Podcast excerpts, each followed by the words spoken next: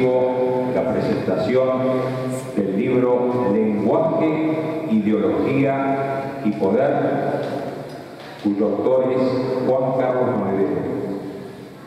Dicha presentación va a estar a cargo del padre Alfredo Sáenz y del doctor Antonio Caponero.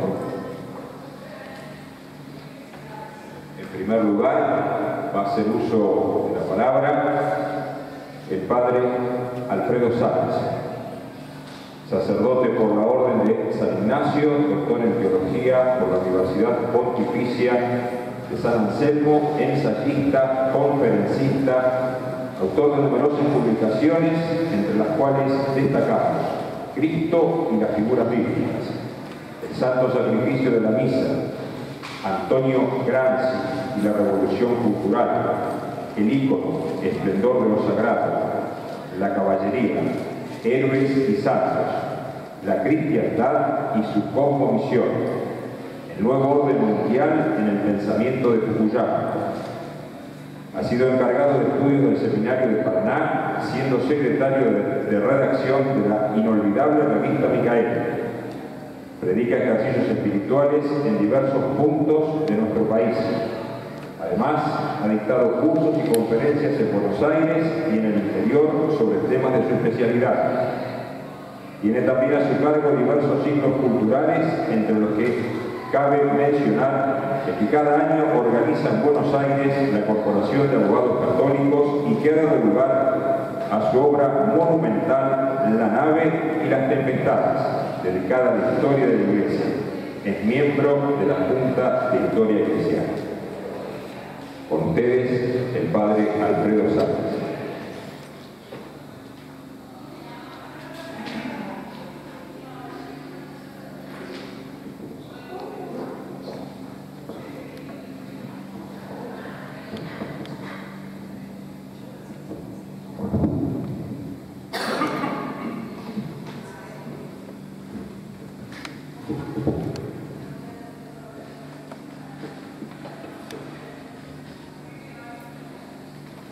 he quedado extremadamente complacido al ir recorriendo las páginas de este libro que hoy se presenta y el autor ha sabido emplear con maestría la palabra, la palabra escrita, para reivindicar el valor de la palabra en general, antes objeto de predilección y hoy cruelmente bastardeada en la sociedad moderna el orden a refutar los errores dominantes y salir por los fueros de la verdad. No se trata, por cierto, de un esfuerzo vano, negresco o algo por el estilo. Viene escrito Frédéric Leclerc, gran intelectual francés, refiriéndose a su patria, cuanto más busco la causa de nuestras revoluciones y de los males que llevan consigo más la encuentro en los sofismas que han infectado a nuestra nación a fines del siglo XVIII, o sea, en la época de la Revolución Francesa, que era comienzo casi formal a la modernidad, al mundo moderno. Sofismas, esta palabra que usa Pepe la palabra sofismas, pues sofismas son palabras intencionalmente tergiversadas no fueron sino sofistas modernos, digamos así, después de los viejos sofistas griegos, quienes planearon la Revolución Francesa, trastornando a escala mundial el orden político y la cultura. La palabra, hoy tan manoseada, tan envilecida, es en sí algo intrínsecamente espléndido, sublime al principio era el verbo, la palabra, el verbo, dice San Juan al comienzo de su Evangelio. De allí deriva, en última instancia, la palabra humana, que no es sino una participación de la inteligencia del hombre en la palabra divina, a la que hace eco en cierta manera, continuando de algún modo su encarnación. El verbo se hace carne, la palabra se carnifica. se encarna, lo dice la escritura de manera esplendorosa en uno de los textos más exuberantes de vigor poético, cuando la palabra adquiere la dimensión más profunda de la poesía, de la música, de la danza. Dice el texto de Sabiduría 18, cuando un sosegado silencio todo lo envolvía y la noche se encontraba en la mitad de su carrera, tu palabra omnipotente saltó del cielo, desde el trono real, en medio de una tierra condenada al exterminio. Salto glorioso de la palabra, salto mortal, porque fue la muerte de la palabra para darnos la vida, el sentido de las palabras. Y que cuando un sosegado silencio, decía el texto, todo le envolvía. El silencio está en el origen de toda palabra auténtica, la divina y la humana, pero también está en la cúspide de toda palabra que bien eh, enunciada. El silencio, así afirma Ernest puede ser la cumbre de la palabra y el punto culminante de ella. En general, sigue diciendo, la palabra, cuando es elevada, cuando es solemne, detiénese, porque a cierta altura le faltan vocablos. Entonces el silencio encárgase de continuarla y de expresar lo inexpresable, lo inefable. El silencio emocionado es la expansión suprema de la palabra, es el estilo por excelencia. Solo la palabra que proviene del silencio y en él culmina es la palabra, una palabra que está llena de virtualidades, de, llena de poder. No en vano Jesús, tras 30 años de recogido silencio en Nazaret, comenzó a hablar. Misterio insondable y que nos despista en cierta manera, nos deja deslumbrados y sin entender. Porque, ¿qué haríamos nosotros ¿Qué hubiéramos hecho nosotros si hubiéramos decidido qué, debería ser el verbo cuando se encarna? ¿Qué es una conferencia episcopal cuando se reúne hace un plan de pastoral? A ver, basta el verbo.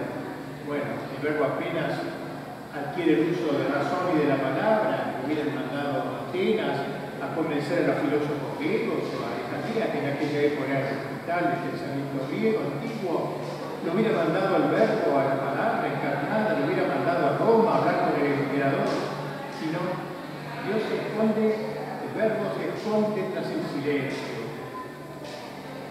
Y esto lo hace evidentemente a propósito, el silencio de Nazaret, misterio insondable entonces. 30 años de silencio y solo 3 años de predicación. Le gusta hacer chistes a Jesús, a Dios, le gusta reírse un poco de nuestros nuestros cálculos, de nuestros esquemas, de nuestros programas. Y María Santísima, la Madre del Verbo, también está en silencio, no que no hablará nada, obviamente, pero sí no hace ninguna aparición pública, cuando es ella la persona más importante del mundo después de su hijo. Pero sobre todo este silencio compartido, la Madre del Verbo que calla. Hay un autor medieval que es un latín bastante macarrónico, la llama la Virgen Mater muta verbi silentis, madre muta de un verbo que calla. Toda una paradoja, el verbo que calla. ¿no? Parece que sí debe hablar, pero el verbo que calla, y ella es la madre muda, que acompaña con su silencio el silencio de su hijo, que es salvífico, es salvador de nosotros. Cuando la palabra no brota del silencio y en él no desemboca, no es palabra, es ruido por eso Cristo quiso dejar bien en claro ese fondo de la palabra que iba a producir en tres años con, con 30 años de silencio, para un poquito de nosotros y de nuestros planes y de nuestros proyectos demasiado humanos. Hoy presenciamos la acción sistemática de la llamada revolución cultural iniciada totalmente hace más de dos siglos, porque Gramsci ya preexistió el ideario de los pensadores de la Revolución Francesa. Toda esa revolución encuentra su basamento, quizá el más profundo, el más, el más inteligente, en la tergiversación de las palabras, porque lo dijo el siempre citado Eloy, el gran actor francés, las palabras son pan o son veneno. Las palabras no son neutras, son pan o son veneno. Los vocablos revolucionarios no votaron para expresar el pensamiento que corresponde a la realidad, según la definición aristotélica, sino para llevar adelante una praxis ordenada a demoler la cultura tradicional, la cultura de la época de la cristiandad que había que borrar hasta sus últimas eh, raíces. Se rodeó las palabras con un tono, con un acento que hacía que los oyentes se viesen imposibilitados de discernir entre el bien y el mal, entre el pan y el veneno, al decir el lobo. Y la gente, sigue diciendo aquel autor, la gente, el mundo, están contentos, están contentos con esta operación de vaciamiento de las palabras y de ser llenada con, un sentido novedoso. Los términos que resultaban odiosos a los oídos de la modernidad fueron siendo convertidos en objeto de burla. Las personas dejaron entonces de usarlos, porque de usarlos y por vía de omisión, estas realidades designadas por esas palabras fueron dejando de pesar, de tener peso en la mente del hombre contemporáneo. Algunas palabras de esas pasaron directamente al olvido total, se borraron del diccionario, no existe lo que no se dice, firme el autor del presente libro que estamos presentando. Buena parte de la lucha que la modernidad entabla contra la cultura tradicional se ordena a que numerosas palabras, hasta ahora consideradas dignas de encomio, se vean hoy puestas en la vida. Hay que volverlas obscenas en orden a que acaben siendo despreciadas por el común de la gente, al punto de producir un instintivo sentimiento de aversión, ni bien sean pronunciadas, ni bien sean oídas. Así las cosas, los términos del nuevo diccionario, el diccionario de la inmanencia, de la subversión, si quieren ser socialmente correctos, deberán pasar por el crisol de la democracia, de la mitad más uno, de la aceptación global numérica. La mayoría, previamente aleccionada, por cierto, y preparada para pensar de esta forma, se convierte en una especie de tribunal popular e inapelable, capaz de dictaminar acerca de la bondad o perversidad del vocablo en cuestión. La palabra paternidad, por ejemplo, antes tan noble, la cual quiso emplear Dios mismo para expresar su, ser creador y paternal, hoy no tiene buena prensa. Paternal es el equivalente hoy de paternalismo. Enseguida se ridiculiza la palabra para que pierda su valor, su vigencia. La palabra autoridad, que viene de aullir, aumentar, promover, es una palabra muy positiva huele enseguida a autoritarismo, o como prefieren algunos, a fascismo. La consigna es enlodar las palabras que antes se hallaban preñadas de excelencia y el mundo sigue aplaudiendo o se inventan nuevos contextos de las ideas que se quieren introducir al modo de caballo de Troya en la sociedad tradicional Bien, en este libro que estamos presentando podemos ver claramente descrita la estrategia. Se habla de violencia de género para mezclar contenidos buenos y malos. Por un lado se condena la injusta agresividad para con la mujer, lo que es correcto, pero al mismo tiempo se considera violencia llevar a término lo que se ha dado llamar embarazo no deseado Provocar la muerte del propio hijo a uno nacido no es un asesinato, sino una decisión, como se pone entre comillas, una decisión que surge de la autodeterminación reproductiva. Proyecto sumamente astuto, por cierto, solo explicable por una inteligencia puesta al servicio de la destrucción de los valores, pocos valores, que aún perduran, en, en una sociedad que fue cristiana. La palabra fanatismo, por ejemplo, en el lenguaje común o imperante, sirve para calificar a cualquier persona que defiende sus ideas apasionadamente, eso es un fanático, pasa a ser simplemente perversa, cualquiera sea la causa por la cual esa palabra, la cual esa palabra se pone al servicio. Todo el que vibra o arde por una causa, sea buena o mala, es un fanático. Bien ha dicho Santo Tomás que cuanto más intensamente se tiende hacia algo, más fuertemente se rechaza también lo que le es contrario e incompatible. Eso es parte de la profesión de la verdad, el rechazo fuerte, valiente del error. La palabra tolerancia en cambio, en cambio pasa a ser siempre buena. Ser tolerante, tolerante es ser amplio, abierto, es ser condescendiente, comprensivo con todos los errores y con todos los crímenes. Es intolerante el que defiende con firmeza la verdad. Juan Carlos nos recuerda el acierto aquel tan lindo de Garrigou Lagrange cuando decía la iglesia es intolerante en los principios porque cree, pero es tolerante en la práctica porque ama. Los enemigos de la iglesia son tolerantes en los principios porque no creen, pero son intolerantes en la práctica porque no aman.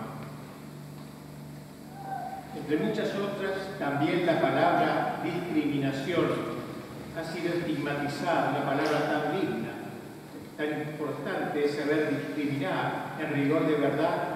Discriminar significa saber distinguir, saber discernir, saber hacer las debidas distinciones, y eso es loable. Discriminar es lo contrario de confundir pero hoy se presenta solo como una palabra deleznable. Cuando se exhorta a no discriminar, de lo que se trata es de no distinguir más entre el bien y el mal. A su turno, la palabra matrimonio ha sido vaciada de contenido, destrozada. Ya no es el enlace gozoso de, de un hombre y una mujer en orden a constituir un hogar sino que puede ser entre hombre y hombre o incluso entre hombre y animal, subvirtiéndose por completo todo, todo resto de noción de, familia. Ya no hay más padre, no hay más madre, no hay más hijos. Antes se decía que un padre puede tener tres o cuatro hijos. Hoy el chico podrá tener tres o cuatro padres, y aquí el progreso de nuestra época. Asistimos a la implantación de un lenguaje equívoco. Las palabras ya no significan lo que el diccionario dice de ellas, sino algo nuevo, que gradualmente se intenta imponer en los nuevos diccionarios de la modernidad y vaya que van siendo exitosos en el tiempo. No solo hay palabras tergiversadas, hay palabras directamente prohibidas o que se intentan prohibir.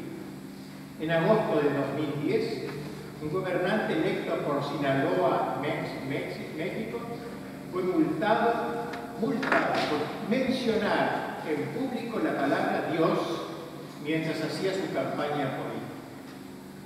Estas restricciones verbales tienen todo un sentido y un propósito, erradicar lo divino de la sociedad moderna. Elaborar un nuevo lenguaje al servicio de la modernidad Dios no existe, hay que sacarlo del diccionario.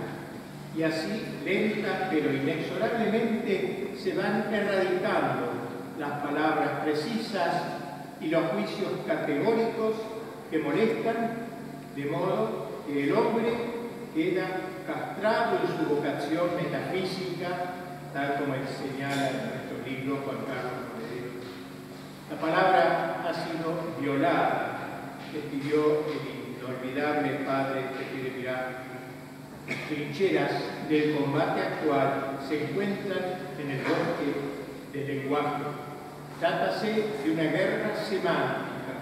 El triunfo será de quien logre imponer su idioma a la sociedad moderna. Viendo señalado el inolvidable Rafael Gambra, quien posee el arte de manejar las palabras, poseerá el arte de manejar los espíritus. El objetivo es que el nuevo lenguaje se vaya volviendo connatural. Quien se llegue a emplearlo deberá ir irremediablemente al manicomio, que está trastornado. Tal fue la experiencia soviética en Rusia. Me acuerdo, creo que era Solzhenitsyn, en un libro de él ahí, en cierta ocasión él estaba en una plaza de Moscú, leyendo un libro, y hacía un discurso, no sé, no recuerdo si era Khrushchev, un dirigente del Estado soviético, un gran parlante como se usaba en la Unión Soviética, él no le importaba nada y seguía leyendo un libro, de hecho lo que podía, pero por ahí escuchó una palabra. Hay gente que está descontenta en la Unión Soviética. ¿Cómo puede ser eso si estamos en el paraíso del proletariado? Esta lógica en el pensamiento de Khrushchev. Si estamos en el paraíso, ¿cómo vamos a estar descontentos? Esas personas deben ser enviadas al manicomio. Hay cierta lógica en todo esto. Pero Solzhenitsyn creyó que era una broma o algo por el estilo, pero después vio que en realidad fue así. Ya no se los mataba, se los mandaba al manicomio. Así entonces vemos cómo se, eh, se usa, se emplea la palabra eh, en el mundo de la modernidad. He leído hace unos meses en el marco de, un encuentro de mujeres, en el cumbre de mujeres en el mundo, algo por el estilo se llamaba, Hillary Clinton expresó, esa parte visto que he puesto en duda esta palabra, pero yo la digo como lo he leído en su momento, dijo la, la candidata demócrata de hoy, sí hemos reducido la tasa de mortalidad materna a la mitad, pero a, a demasiadas mujeres todavía se les niega el acceso crítico a la salud reproductiva y al parto seguro, y las leyes no sirven para mucho si no se hacen cumplir. Los derechos tienen que existir en la práctica, no solo sobre el papel. Las leyes tienen que ser respaldadas por recursos y voluntad política. Y los códigos culturales arraigados, las creencias religiosas y los sesgos estructurales deben ser modificados. Falta quienes interpretan estas palabras como una declaración de guerra a la religión, cuyas afirmaciones centrales buscarían ser redefinidas utilizando los recursos coercitivos de que disponen los gobiernos. Para salir al paso a este nefando proyecto, será preciso lanzarse a la reconquista del sentido original de las palabras, marcarle sus límites, volver a definir lo que hoy se ha vuelto impreciso, vaporoso o simplemente erróneo.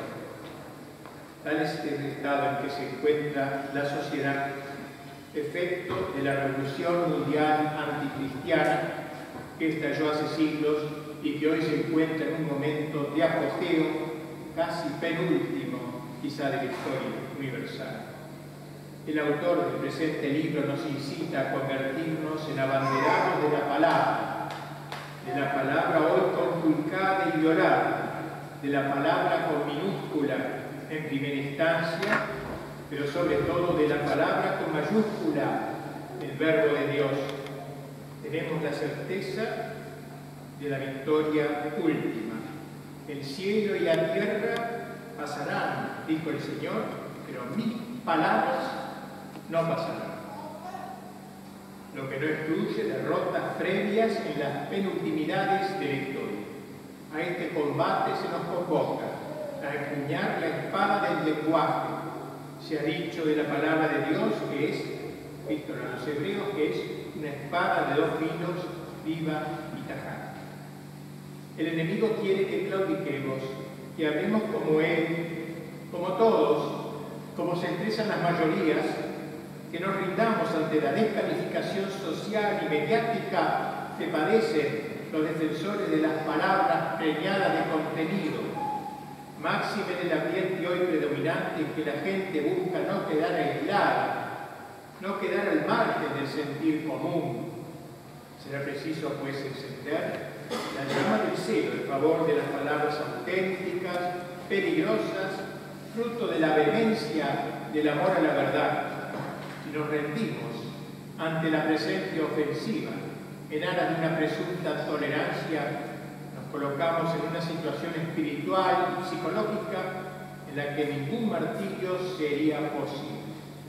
Habremos abandonado la virtud de la fortaleza y entonces nos cabrá lo que decía Gómez, entonces no cabrá lo que decía Gómez Dávila, el que se dice respetuoso de todas las ideas se confiesa listo a claudicar. En el presente libro, el lector encontrará estas ideas desarrolladas por el autor con una clara evidencia privilegiada. Solo Cristo, el gran guerrero de la palabra, sabrá recompensarle como se merece.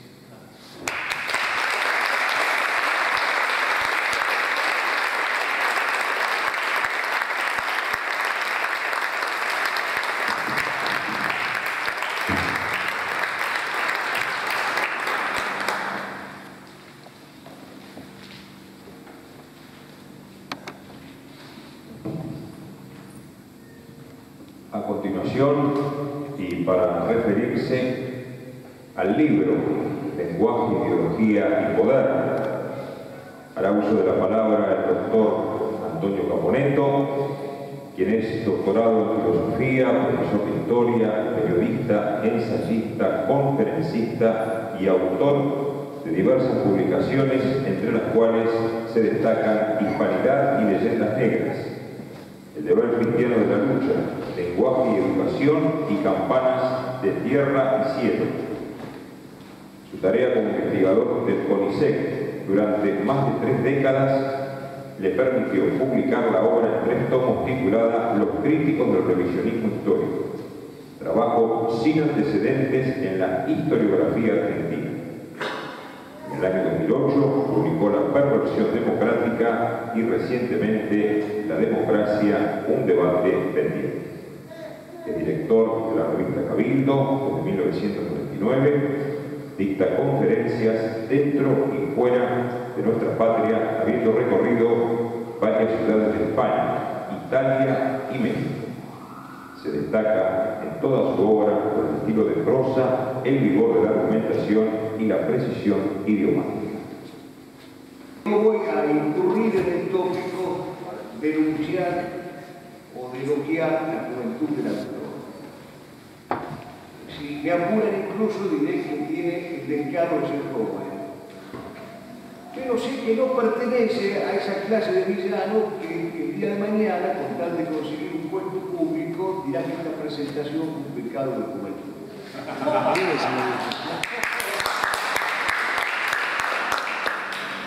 Juan Carlos hizo de su entrenamiento intelectual una propedéutica para librar y batallas, principalmente en el terreno de la apologética.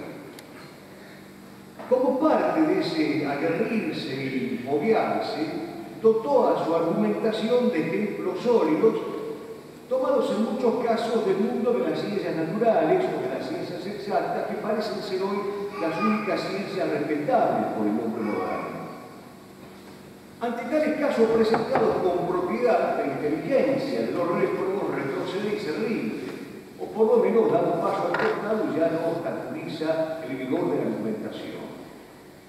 Recuerda al respecto con especial interés uno de sus ensayos ya difundidos refutando al evolucionismo darwiniano a partir del caso del escarabajo bombardero, bicho hipnotísimo para el común de los mortales, pero que Juan Carlos de Julio y que le ha servido para refutar al evolucionismo de manera científica, apelando, insisto, a las ciencias naturales o a las ciencias duras.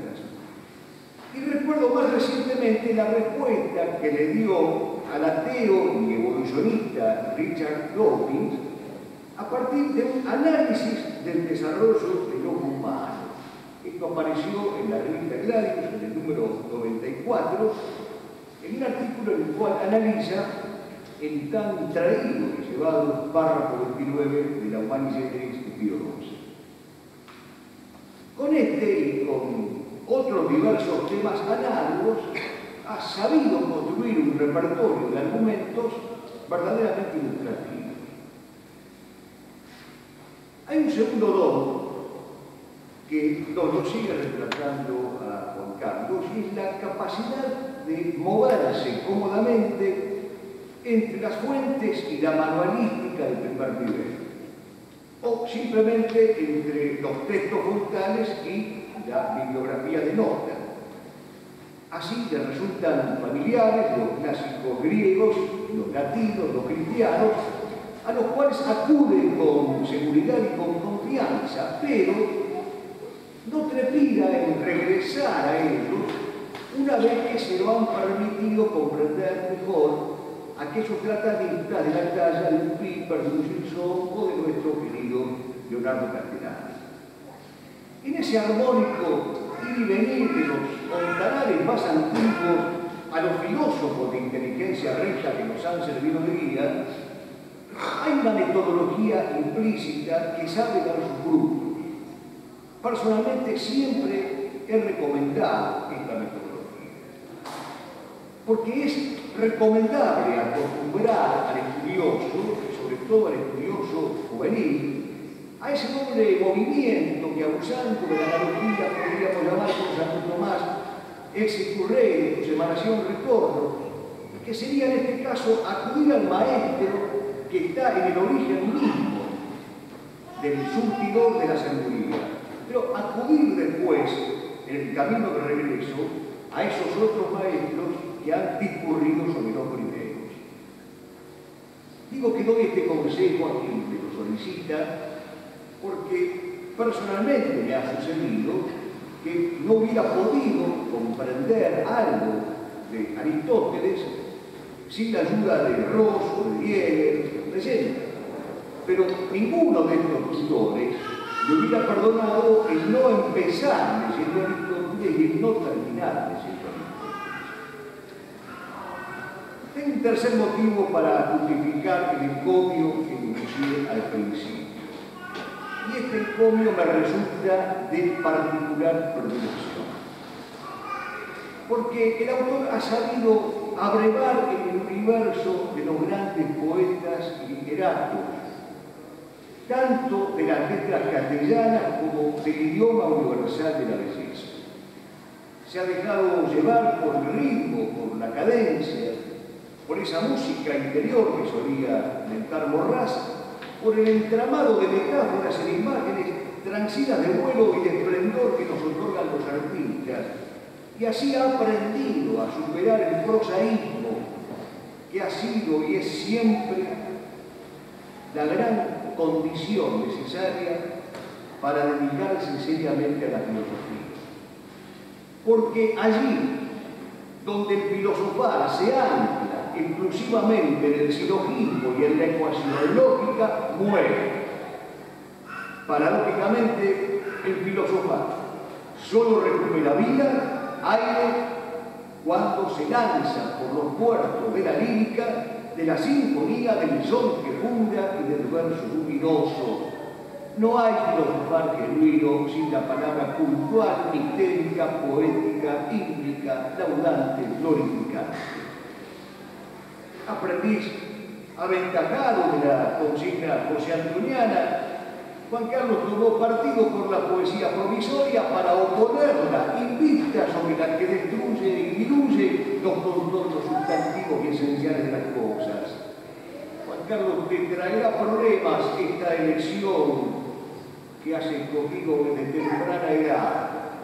Vence la cobardía de nosotros oblicuos y la patria futura del santo y al héroe que han de trazar las líneas de la cruz. He de sumar otra cualidad a la alabanza y voy por la cuarta.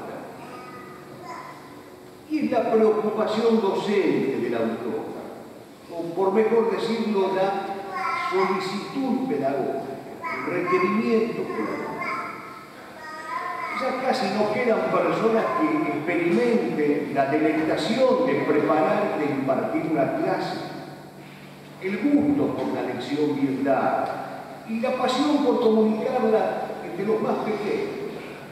o el público en general, pero el orador se prueba hablando a los niños, decía San Juan Bosco, y decía bien, los capítulos que conforman esta obra no podrían haber sido escritos sin el paso gozoso y doliente a la vez por un sinfín de aulas, de aquellas en las cuales estuvo al frente de la lección y la convirtió en meditación, y aquellas en las cuales salió apesadumbrado al constatar que las grandes verdades quedaban conculcadas por falsos maestros del primer tránsito le quedó el hábito didáctico con que sabe tornar inteligible lo completo. Sugiero al respecto que se lea con atención el punto B3 sobre la manipulación del lenguaje. Hay un análisis que pone a prueba el sentido didáctico del autor. Pero del segundo tránsito, de las aulas que salió apenado, le quedó una cierta cólera que no exageraré diciendo que es la de Aquiles, pero tampoco podríamos decir, minimizándola, que se trata de una vulgar rabieta. Más bien el anhelo de reponer los nombres exactos y precisos de lo real y de que la filosofía vuelva a la clase de filosofía, aunque más no sea para consolar al desdichado feliz. Juan Carlos ha entendido la gravedad de la guerra semántica que vivía el padre Alfredo Sáenz, pero ha tomado ubicación en el costado limpio de esta batalla. En la novela La vela encendida de José Quijano hay un pasaje estremecedor. Coronel Lapilú, que es el prototipo del canalla, le pide al teniente primero Juan Manuel Troncoso, figura del hombre íntegro, que viva y haga vivir en la palabra falsa. Beba, beba hasta saciarse. Haga beber de esa fuente a su mujer, a sus hijos. Viva de él. De beber algo en lo que no cree. No tiene por qué creerse el discurso, pero use. Gracias a Dios que la figura se suicidó en la novela porque no estaba dispuesto a ingresar los personajes y matarlos con mis propias manos.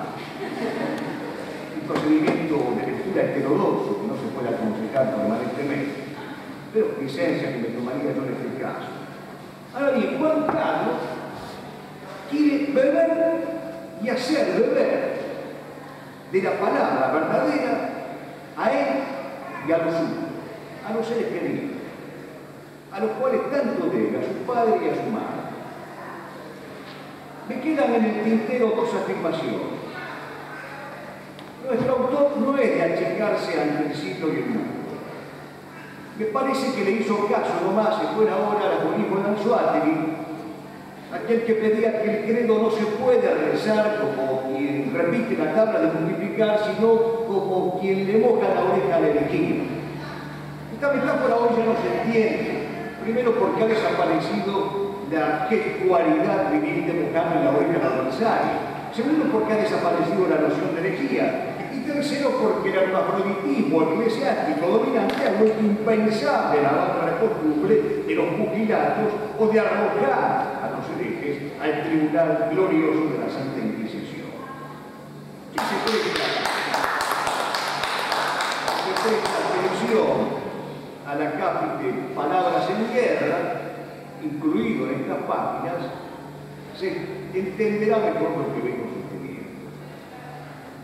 Como complemento de esta acometida, campea en el autor el deseo de no desarraigarse de los dolores de su patria, de los dolores que le causa la pésima política o los medios masivos o el llamado régimen el creído, la democracia la que vivía aquí el padre obrero.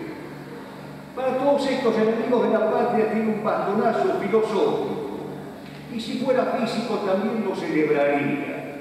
Casi, si no fuera una infidencia, diría que también ha tenido una propedéutica en cuestión de bastonazo físico. Que nadie deje este libro entonces sin llegar a las palabras en la Argentina. Capítulo breve y feliz, entre otras cosas porque prueba que todavía existe la Argentina y los argentinos dispuestos a defender su honor. Las palabras están en guerra, nos dice Juan Carlos Monedero. No se asuste si le decimos Carlitos, porque comentaba antes en los corrillos que don Carlos Ibarduren, hijo, murió casi centenario y la humanidad entera lo llamaba Carlitos. Don Carlos era su padre, de manera tal que no es un exceso de confianzulismo, sino un apelativo exacto. Las palabras están en guerra, están en guerra justa, es cierto, contra aquellos que quieren mancillarlas, tergiversarlas, reducirlas, violarlas, y a la vez están en guerra contra esas bocas de la plaza pública que decía Nietzsche que la viven degradando. Palabras están en cada vez que la maltrata semánticamente, fonéticamente, o en su exactitud, o en su precisión, o en su hermosura, o en su sublimidad. ¿Qué cabe hacer ante tamaño panorama? Si no he entendido mal el libro, cabe hacer una serie de cosas que hicieron siempre los testigos del bien. La primera es refutar a los sofistas con sus innúmeras trampas. Por ejemplo, el sofisma de accidente que nos tiene particularmente obsesionados, y con razón. La segunda, saber que cada palabra es una alcázar y que, al igual que el legendario de la tierra toledana, debe ser custodiado hasta las últimas consecuencias. ¿Qué es lo que hay que hacer para defender a la palabra violada? Pues recordar aquello que decía Bernardes. Celebremos la lengua materna en que se dice crepúsculo y hermano, corazón y cristal, y hagamos el propósito de defenderla siempre, palabra por palabra y en toda su unidad. El agnóstico que tuvo que rendirse ante la evidencia, la unión entre el nombre y el número. Y como dice el griego en el cratilo, el nombre es arquetipo de la cosa, en el nombre de rosa está la rosa, y todo el libro es la palabra libro. Carlitos escucha estos versos de Marechal con lo que te ha atormentado. Por eso desbordé yo mi copa de tierra, cachorro del viento pareció mi lenguaje, por eso no he logrado todavía sacarme de los este collar de fruta, ni poner en olvido aquel piafante cinturón de caballo y esta delicia de armas que recogí en Maipú. Yo, yo estoy en esta cólera del verbo. Si alguien me desafiara y no conviene, podría demoler esta ciudad y construir un templo donde se alce un garito. Hay en mi corazón ganará sin abrir todavía. ¿Qué hacer entonces para defender la palabra? Lo más difícil, pero a la vez lo más importante, convertirse en voz de la voz, no en voz de los que no tienen voz, de aquellos que chillan y ladran siempre por un puñado de demagogos, laicos o clérigos, sino en voz de la voz en eco, en resonancia, en palabra ordenada a la palabra, en voz urgente, clara, empinada, en voz heroica, pero en voz de la voz por antonomasia, que es el verbo divino. Para esta empresa heroica de recuperar la palabra, también es necesario volver al quijotismo. Don Quijote y no abundaré en detalles esta noche porque hay un especialista en el tema, le da mucha importancia a los nombres, el de su caballo, el de su amada, el suyo propio. Cuando se encuentra con los mercaderes toledanos que se dirigen a Murcia a comprar seda, les exigen Don Quijote que le rinda un homenaje a la belleza de su amada. los insta y los intima que le rindan homenaje a la belleza de Lucía. Los mercaderes se ríen, se burlan. En el fondo es el drama de los hombres modernos que no saben ni pueden pronunciar lo bello. Y el drama más hondo de la patria es que la bautizó un poeta y hoy la gobiernan los mercaderes. Juan Carlos ha dedicado este libro a toda su familia. Miren, yo quiero dedicarle esta presentación a quien ya no puede leerlo como a nosotros, porque anda buscando libros más espinados. A su tío José Luis, recordado camarada. Hace casi 40 años trabajamos juntos en San Cristóbal, bajo la conducción del inolvidable Monseñor Dañino, haciendo un poco de todo cada día, desde ser preceptores hasta intentar ser catequistas.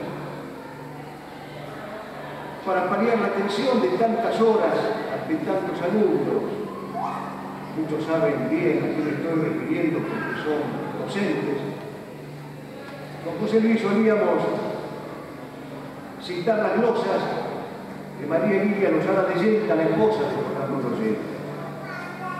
Y hay una de esas glosas que viene a cuento para ponerle punto final a estas palabras mías. Esta que Lidia llamó morir por esa palabra. Si no es estrella la estrella, las palabras están muertas. Entre las hojas verdes va a abrirse sola una rosa. ¡Qué palabra! ¡Qué palabra florecerá esa rosa! Qué lindo va a ser morir junto a la rosa intacta. Morir por esas palabras que ya no pronuncia nadie.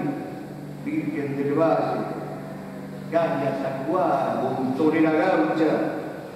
Morir por esas palabras que los hombres callan. Dios nos permita morir por vivir de su palabra. Yo le agradezco a Juan Carlos su disimulado que ha tenido la caballerosidad y la generosidad de reconocer públicamente. Por eso públicamente también lo eximo de las culpas que esto pudiera acarrearle, que no serán pocas, el mundo no perdona. Y le pido que siga escribiendo, que siga en batalla, que siga en combate, por aquel que es la palabra, Cristo, que desde hace dos mil años, desde la cumbre del Gólgota, nos viene diciendo, yo aseguro que los cielos y la tierra pasarán, pero mis palabras no pasarán. Cristo es la palabra. Por Él y por la patria, nuestro combate. Muchas gracias.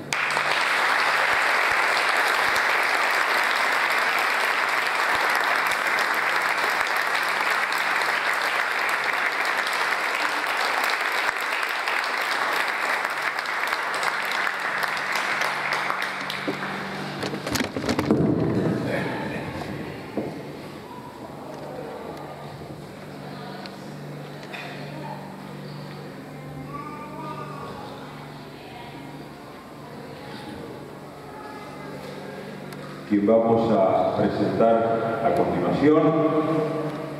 Juan Carlos Monedero es el autor de Lenguaje, Ideología y Poder. Juan Carlos Monedero es bachiller universitario en Filosofía por la Universidad del Norte Santo Tomás de Aquino. En la misma universidad se encuentra cursando la licenciatura en Filosofía en la cual está preparando su tesis acerca de la relación entre la teoría de la evolución y la fe católica. Desarrolla su vocación docente en los tres niveles de la enseñanza. Lo hace catequesis, formación doctrinal y tutoría en el nivel primario del Colegio Facta Caterina Es docente titular de metodología de estudio y tutoría en el nivel secundario del mismo establecimiento. Además, es profesor adscrito de filosofía en la Universidad Católica Argentina,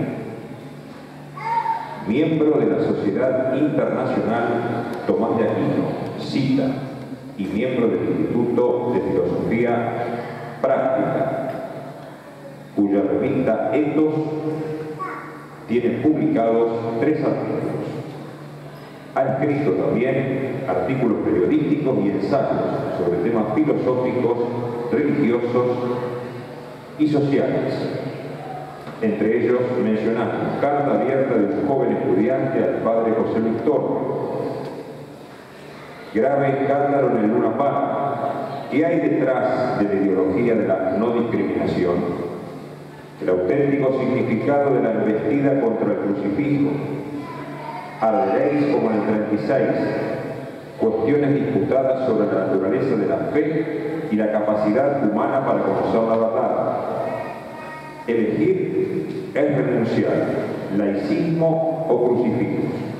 Quebracho en la 9 de julio, tránsito caótico o gimnasia revolucionaria, evolucionismo católico, algunas objeciones a esta falsa alternativa, diálogo en la Facultad de Buenos Aires, Iglesia y actualidad, a propósito de ciertas ambigüedades.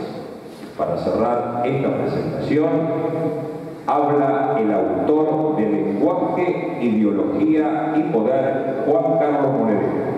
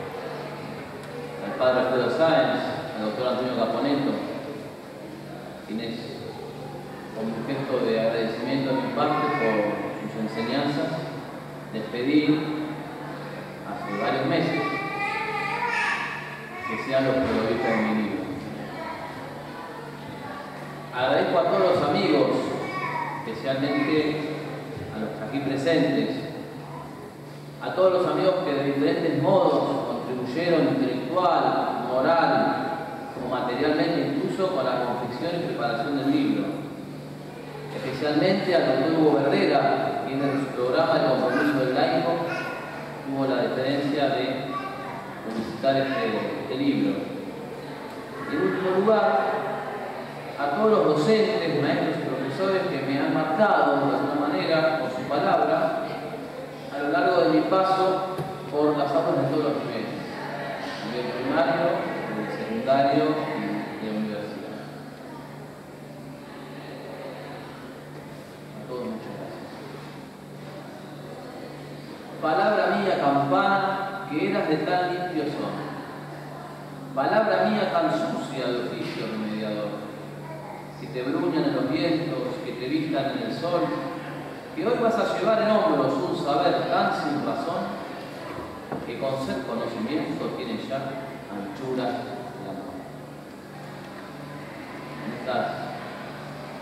Estos versos de Gemán, quería iniciar esta presentación para decir que el valor de la palabra humana se mide por el valor de la palabra divina.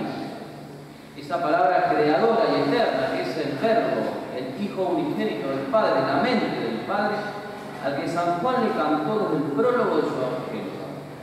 A esa palabra le habla también Santo Tomás de Aquino en su himno Adoro de Bote, cuando dice, haz que mi mente viva de ti. Podríamos parafrasear y decir, haz que mi mente viva de tu mente. Dice Santo Tomás, y nos recuerda habitualmente Mario Caponeto, que la inteligencia es aquello que Dios más ama en el hombre. El hombre llega a su plenitud en tanto su inteligencia más participe del pensamiento de Dios. Y podríamos decir que conquista este estado cuando superando la exterioridad de las cosas, superando la superficie de las mismas, se adentra en lo íntimo de ellas, sus causas. Comprender es ver la causa. Comprender es apreciar el hecho o acontecimiento particular bañado por esa luz que se desprende de las causas, que son, al decir de San Agustín, las ideas ejemplares y la mente divina. Y entonces ese conocimiento meramente sensitivo, superficial, externo, al llegar a la causa se toma un conocimiento intelectual. Y al arribar a ella, la investigación cesa y la mente del hombre descansa llega el reposo, llega la serenidad que se adueña del alma de quien ha llegado a la posición imperfecta pero real de la verdad. Y ese ver, ese acto por el que la mente lee la cosa lo que Dios puso en ella, genera una enorme felicidad. Una paz, un sosiego. El que es feliz. El que entiende se goza en ese entender, porque no debe ir a otra cosa que ese pensamiento creador de Dios. ¿Quién como bien dijo Chesterton en su página de ortodoxia, irradia fundamentalmente alegría.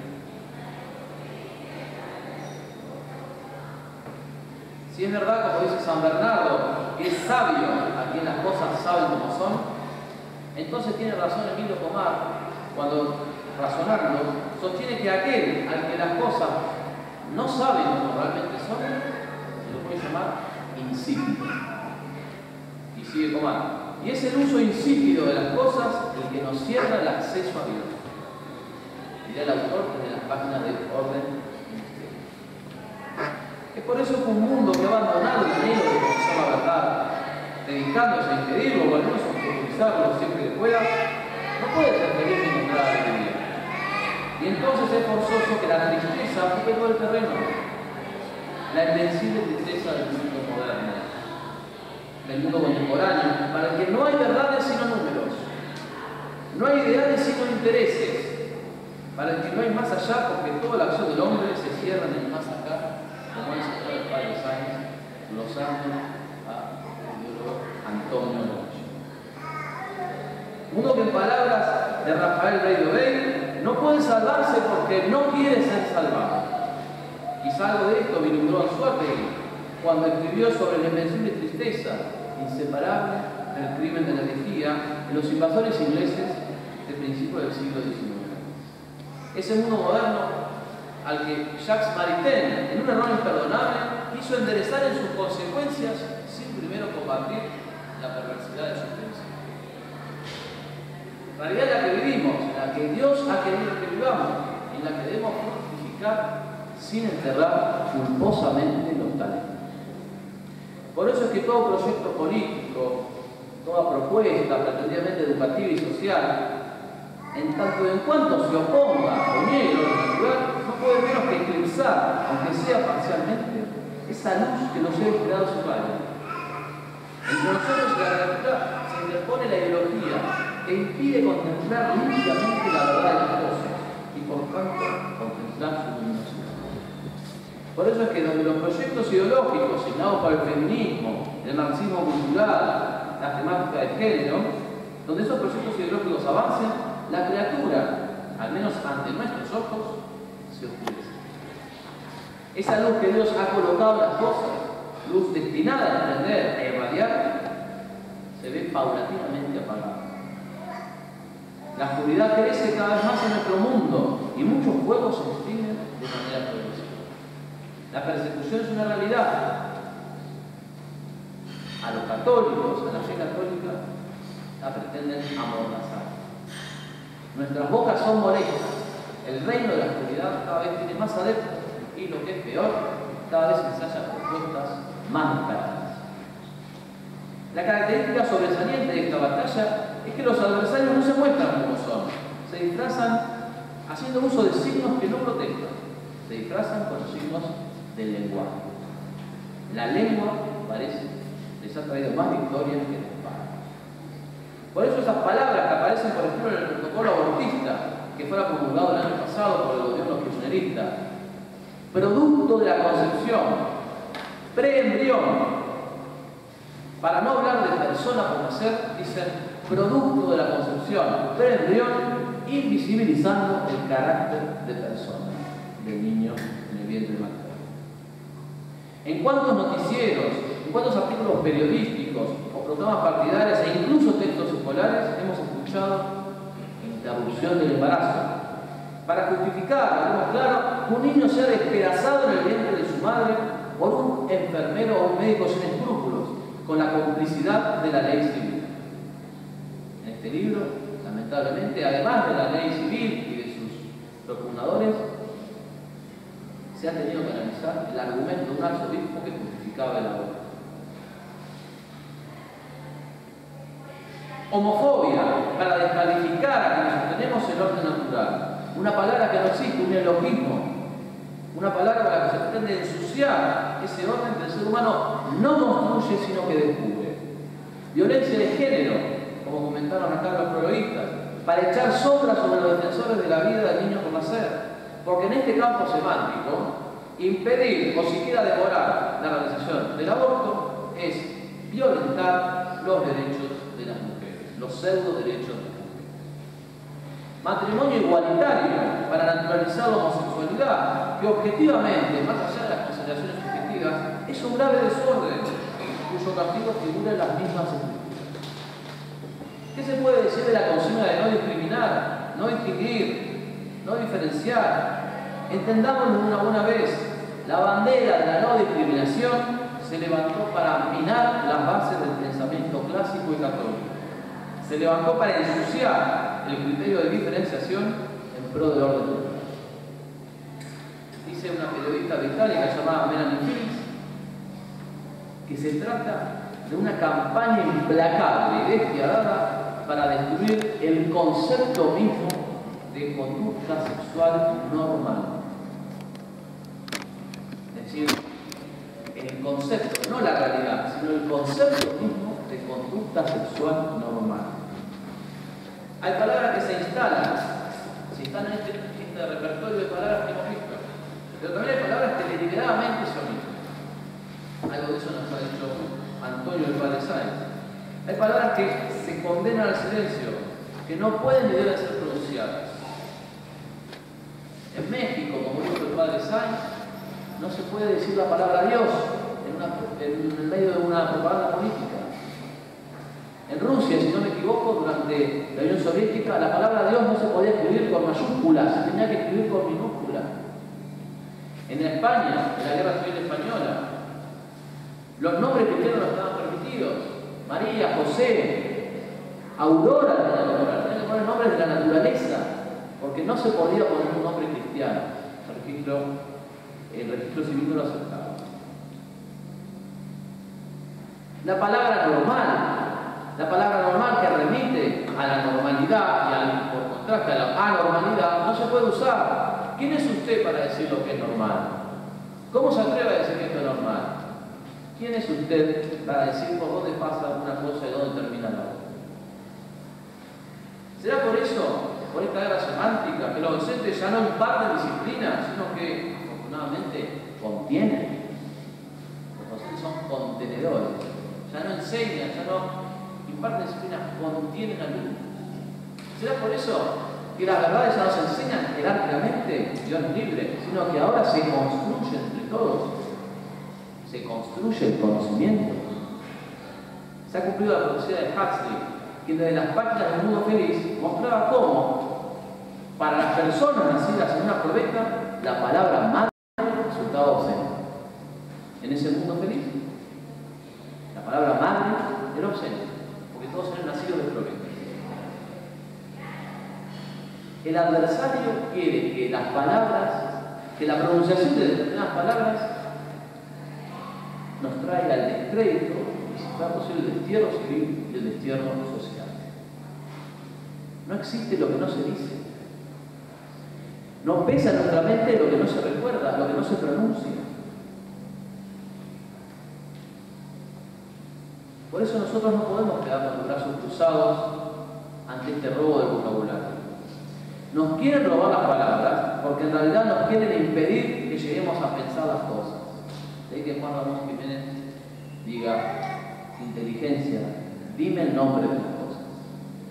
Inteligencia, dime el nombre de las cosas. Que mi palabra sea la cosa misma pronunciada. Pero si, si nosotros sabemos los nombres de las cosas, entonces ya no nos pueden manipular. Por eso hay que impedir que esos vocablos se escriban, impedir que se lean, incluso impedir que se escuchen.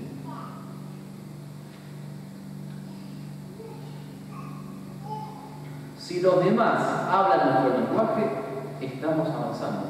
Es así. Nuestro lenguaje repite el ser, que repite la verdad, repite lo que objetivamente es. Si los demás hablan nuestro lenguaje, estamos avanzando. Si los demás si nosotros, perdón, hablamos con el lenguaje de los demás, entonces estamos retrocediendo. Los vocablos son pan o veneno, se lo dijo el padre Sáenz, citando a Ernesto Gelo, y es la confusión universal, uno de los caracteres de nuestra época. Dice Santo Tomás, citando a San Jerónimo, con los herejes no debemos tener en común ni siquiera las palabras, para que no dé la impresión de que favorecemos su error. Hay una cierta brujería o fascinación en las palabras que las hace actuar con una fuerza que va más allá de lo que podemos explicar. Malarmé dice, hay una cierta brujería o fascinación en el lenguaje, en los términos, en los vocablos, que nos impide jugar con ella como un juego de azar. Hay la palabra algo de sagrado. Dominar artísticamente una lengua equivale a ejercer una especie de conjuro mágico.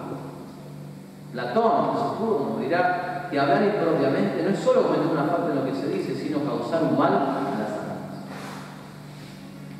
La palabra una y otra ahuyentan los fantasmas. Ambas descorren el velo. ¿Deseas conocer el valor de un objeto? Acláralo con un nombre. ¿Quieres desenmascarar a un criminal? No. Este es el diagnóstico. ¿Y ahora qué hacer? Ante todo, la verdad es que no hay que inventar, improvisar, porque tenemos una historia, tenemos una historia de dos mil años, y si contamos a las escrituras del Antiguo Testamento, mucho más.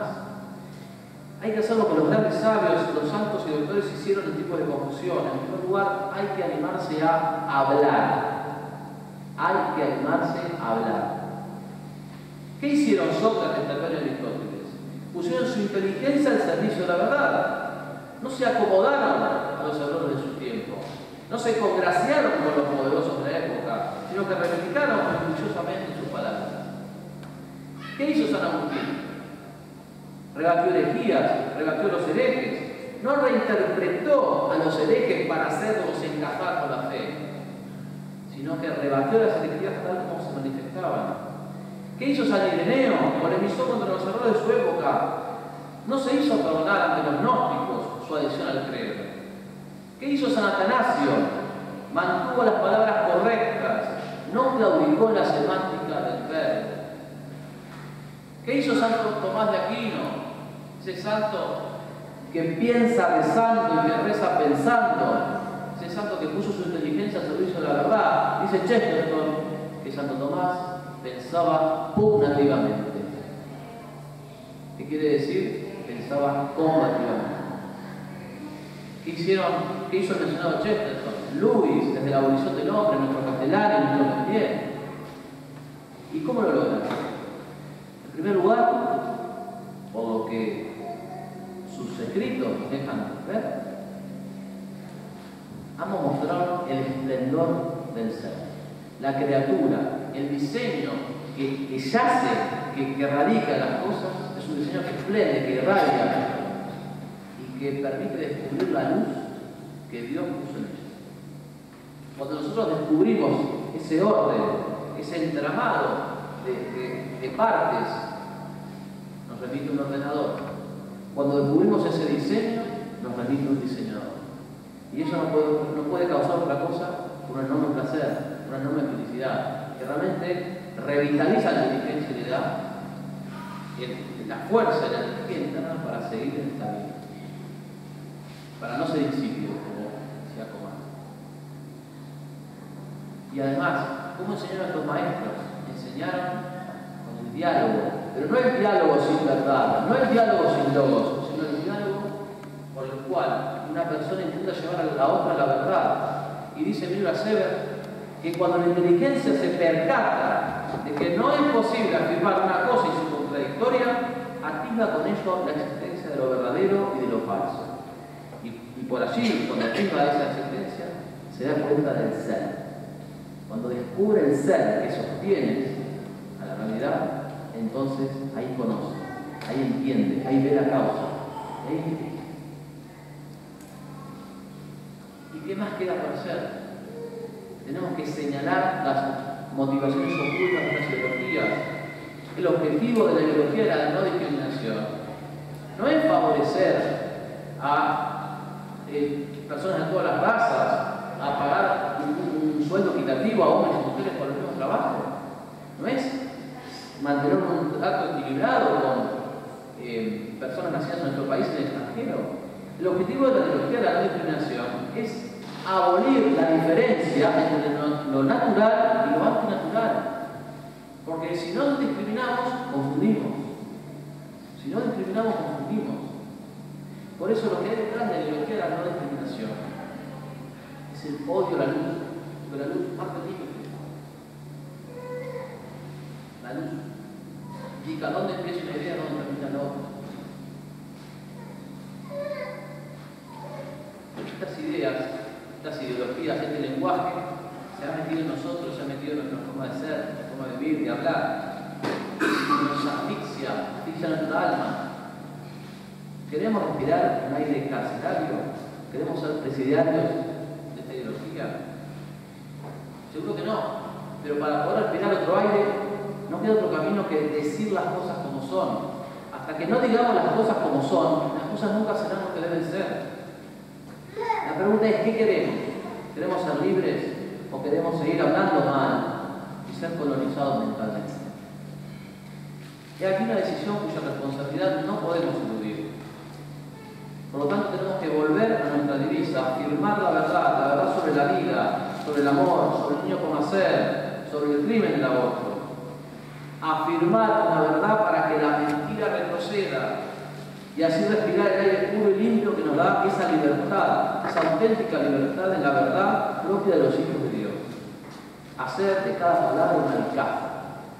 Como los guerreros de la Casa de Toledo, durante 72 días resistieron el asalto del fuego marxista, tenemos que lograr que cada palabra sea blindada en su auténtico significado. Por eso tenemos que hablar. Nosotros no nos damos cuenta de lo importante que es hablar.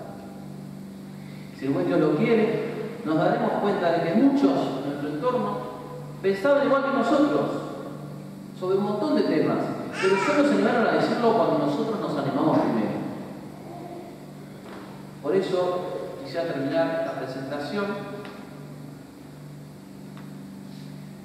diciendo que Cristo, que es la palabra encarnada, sea presente en nuestras gargantas, para que nuestra voz sea un eco de la voz. Si por nuestro testimonio salvásemos una sola vida del aborto o de, o de la condenación eterna, habrá valido la pena. En el credo decimos que Dios es luz de la luz. Nuestra luz, la luz de nuestra inteligencia, es luz de la luz. Y Dios es palabra de nuestras palabras. Queda en nosotros ser voz de la voz. Muchas gracias.